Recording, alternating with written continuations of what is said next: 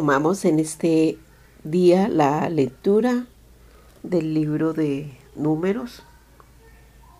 Continuamos entonces con el estudio de la Parachak Balak.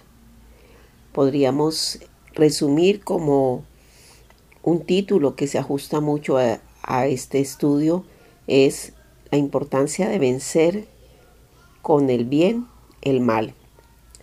Y es el valor también de escudriñar las escrituras para ver la voluntad de Dios, que es siempre buena, agradable y perfecta. Así que procuramos que el Señor nos favorezca en el estudio, en el entendimiento de esta porción escritural, porque pues es verdad que una cosa es lo que nosotros entendemos o perseguimos y otra cosa es lo que Dios permite que nos sea revelado. Entonces tomando el versículo 22, el capítulo 22 del versículo 2 en adelante, podemos leerlo. Dice exactamente así. Balak, hijo de Zippor, vio todo lo que Israel le había hecho a los emoritas. Moab estaba alarmado porque aquel pueblo era muy numeroso. Moab le tenía temor, terror, dice la escritura, a los israelitas. Y les dijo Moab a los ancianos de Midian, ahora esta horda devorará todo lo que hay a nuestro alrededor, como devora un toro la hierba del campo.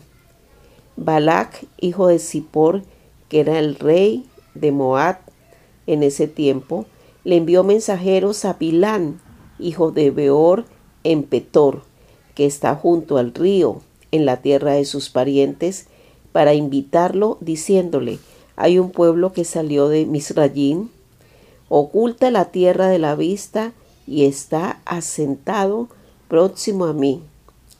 Ven pues, échamele una maldición a este pueblo, ya que es muy numeroso para mí, Tal vez así pueda derrotarlos y expulsarlos de la tierra.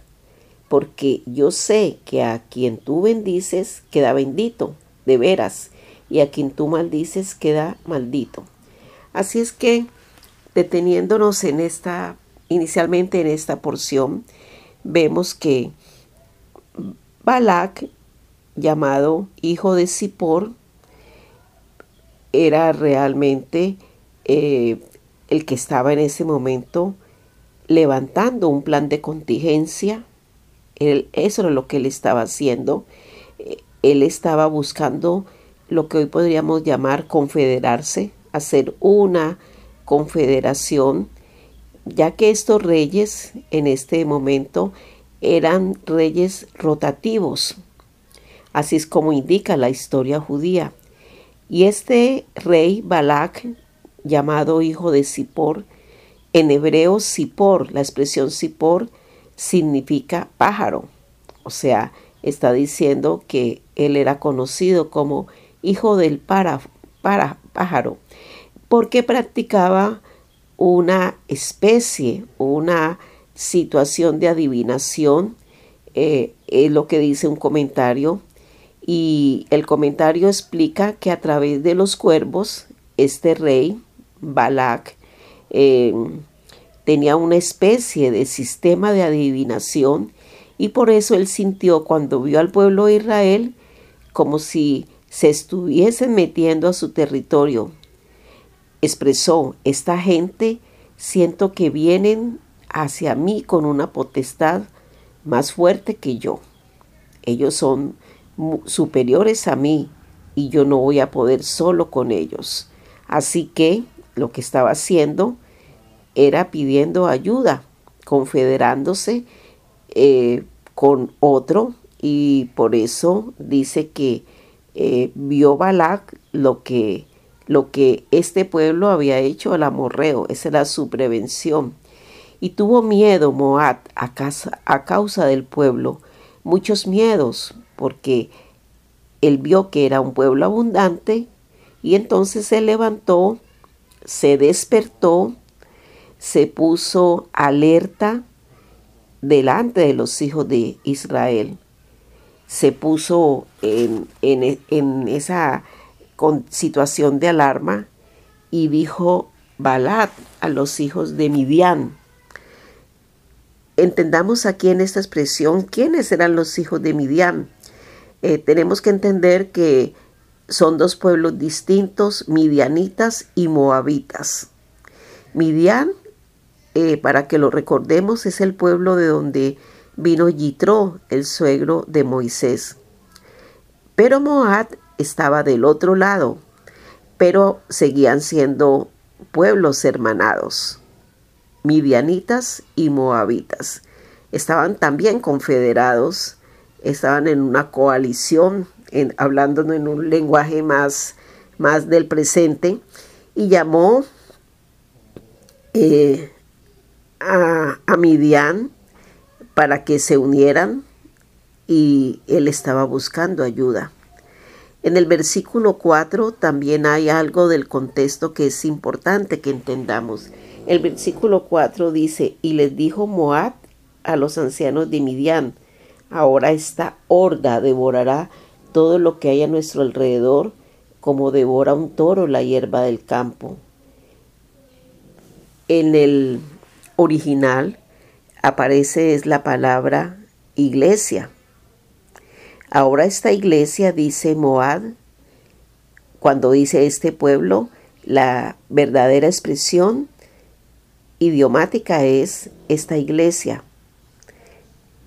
Esto entonces eh, nos explica que la verdadera palabra para, para este momento es Cajal, que traduce iglesia.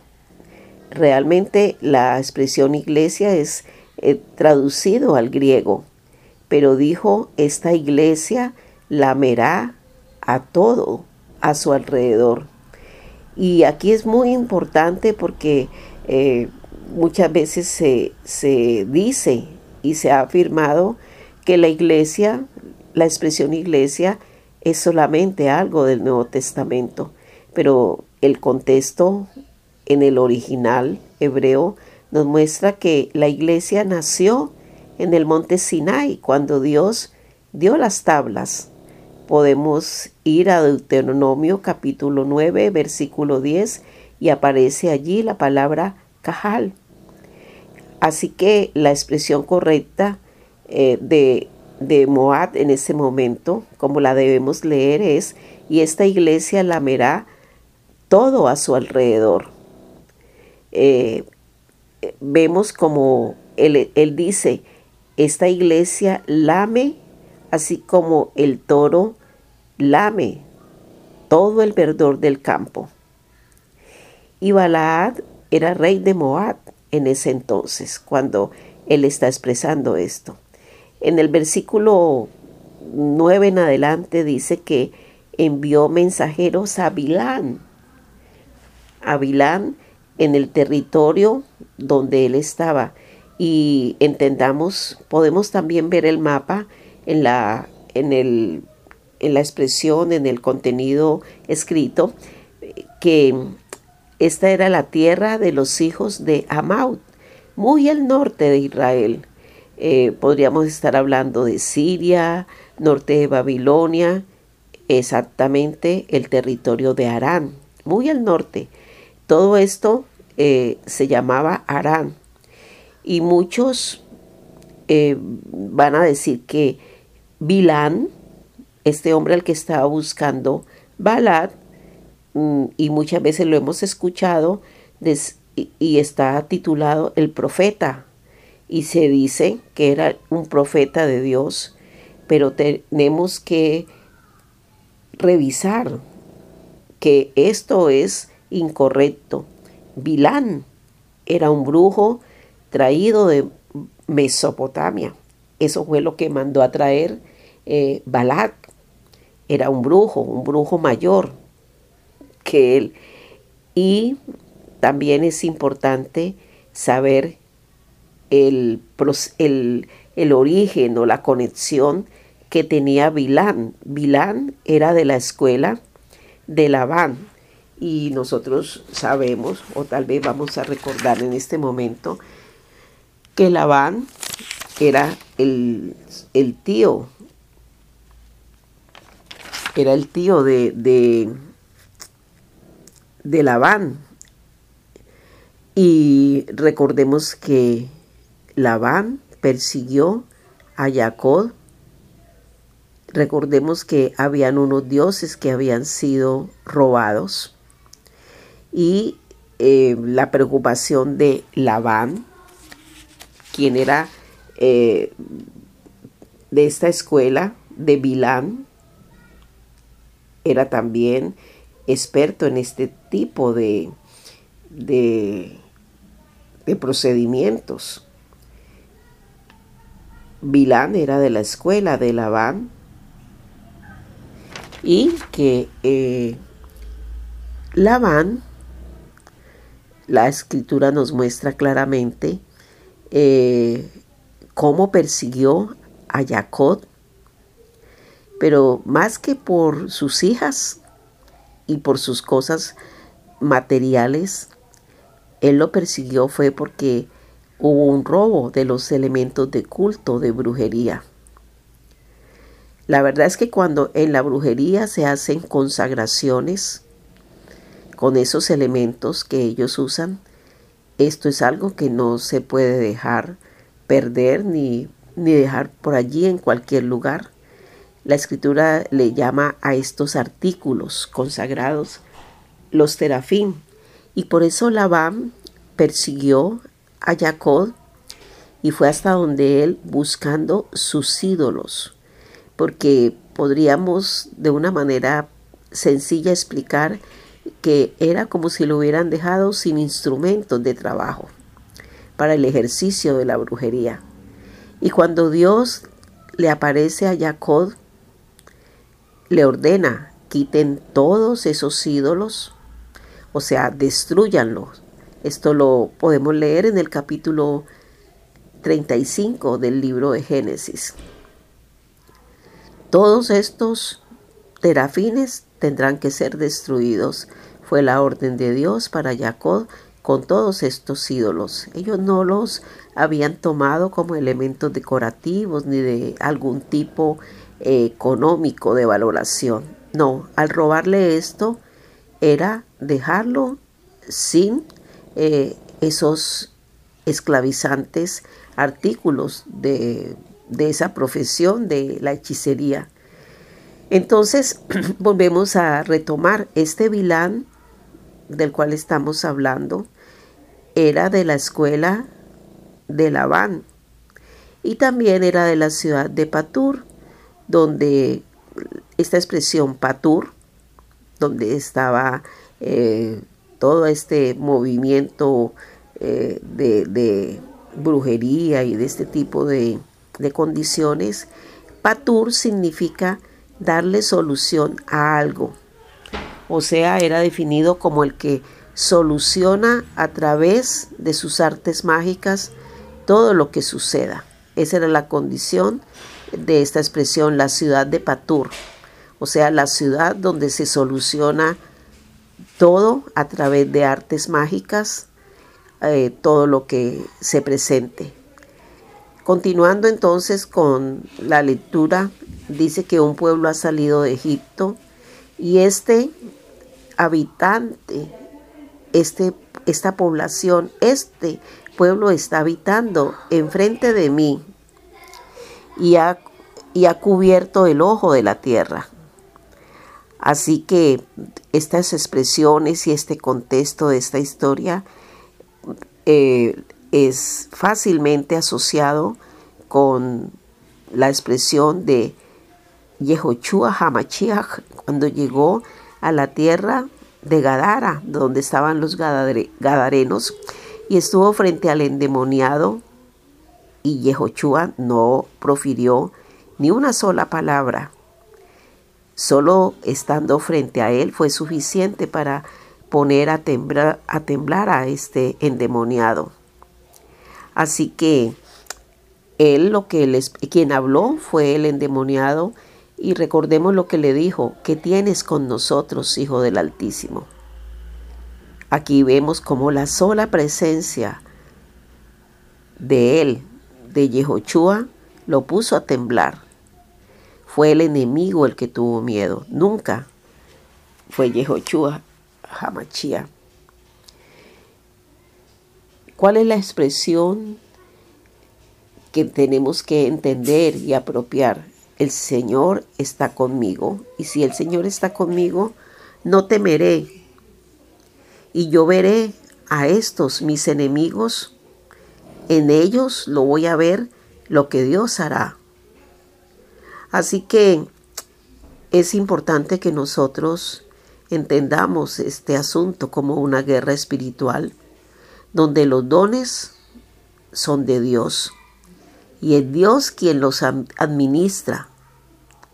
Y los dones espirituales se tienen que utilizar conforme al patrón y el patrón no puede ser otro diferente que Yehoshua Hamashiach. Cuando nosotros dejamos que Él actúe y si confiamos que Él hará, efectivamente Él hará.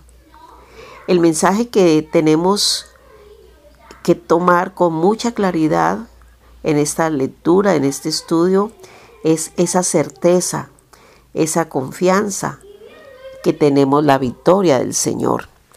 Y es tan importante si dentro de esta lectura de números capítulo 22, versículo 22 en adelante, eh, nosotros lo asociamos también con la expresión del Salmo 116. Dice, yo, yo amo a Chen porque él oye mi voz, mi súplica, porque vuelve a mí su oído siempre que llamo. Me rodearon lazos de la muerte, me sorprendieron las angustias de la fosa. Me encontré con la aflicción y el dolor e invoqué el nombre de, de Así, oh Hachén, salva mi vida. Hachén es bondadoso y benévolo, nuestro Elohim es compasivo. Hachén protege a los sencillos. Yo fui humillado y él me libró. Descansa otra vez, vida mía, que Hachén ha sido bueno contigo. Tú has librado mi vida de la muerte, mis ojos del llanto, mis pies de la caída. Andaré delante de Hachén en la tierra de los vivos. Yo confío en, en Hachén en un gran sufrimiento hablé y dije rudamente, todos los hombres son falsos. ¿Cómo podré corresponderle a Hachén por todos sus beneficios para conmigo? Levantó la copa de liberación y cuando yo levanto la copa de liberación, invoco el nombre de Hachén. Y entonces pagaré mis votos a él en presencia de todo su pueblo.